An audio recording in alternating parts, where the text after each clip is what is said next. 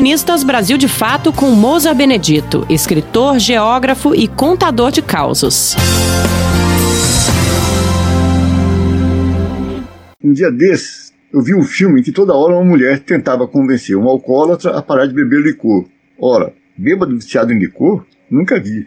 É que bebida alcoólica, principalmente destilada, chama-se liquor em inglês. E os tradutores, que devem ter estudado inglês muitos anos, parecem não saber disso. Espanhol. Muitos acham que, por ser um idioma parecido com o português, pode ser traduzido de orelhada e fazem besteira direto. Mas essas versões imbecis não acontecem só aqui. Um amigo meu, lá pelos anos 1980, foi a Moscou fazer uma cirurgia na vista, porque só lá tinham cirurgiões especialistas no problema dele. No hospital, foi colocado num quarto com um português que morava em Macau, na época uma colônia portuguesa. O homem ficou todo contente, porque em Moscou não tinha com quem conversar. E mesmo em Macau, só 5% dos moradores falavam português. Os restantes 95%, incluindo a mulher dele, só falavam chinês.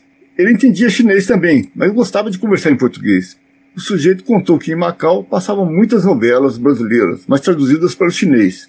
E pelo que contou, os tradutores de lá não tinham a menor noção do português falado no Brasil, principalmente as gírias. Assim, ele mesmo não entendia muitas coisas dessas novelas. Contou que a última que tinha visto era uma chamada Marrom Glacé, da Globo.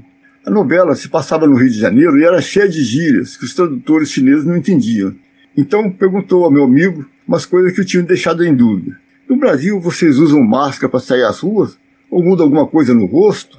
Meu amigo se espantou e respondeu que não o português de Macau questionou. Então por que na novela uma rapariga disse a uma amiga uma coisa assim, hoje vou sair com esse rosto? Meu amigo riu. A frase era, hoje eu vou sair com esse cara. E o tradutor tascou essa bobagem. Contou muitas outras coisas, mas eu me lembro só de mais uma. O português disse que uma moça, antes de ir para Gandaia, tinha um bebê no colo e falou, eu vou deixar cair. E assim foi traduzido, sem saberem que era gíria. E todos os espectadores ficaram espantados, esperando a moça deixar o bebê cair no chão, o que felizmente não aconteceu.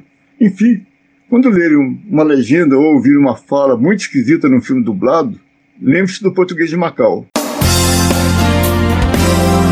Você ouviu o escritor Mousa Benedito, geógrafo e contador de causos.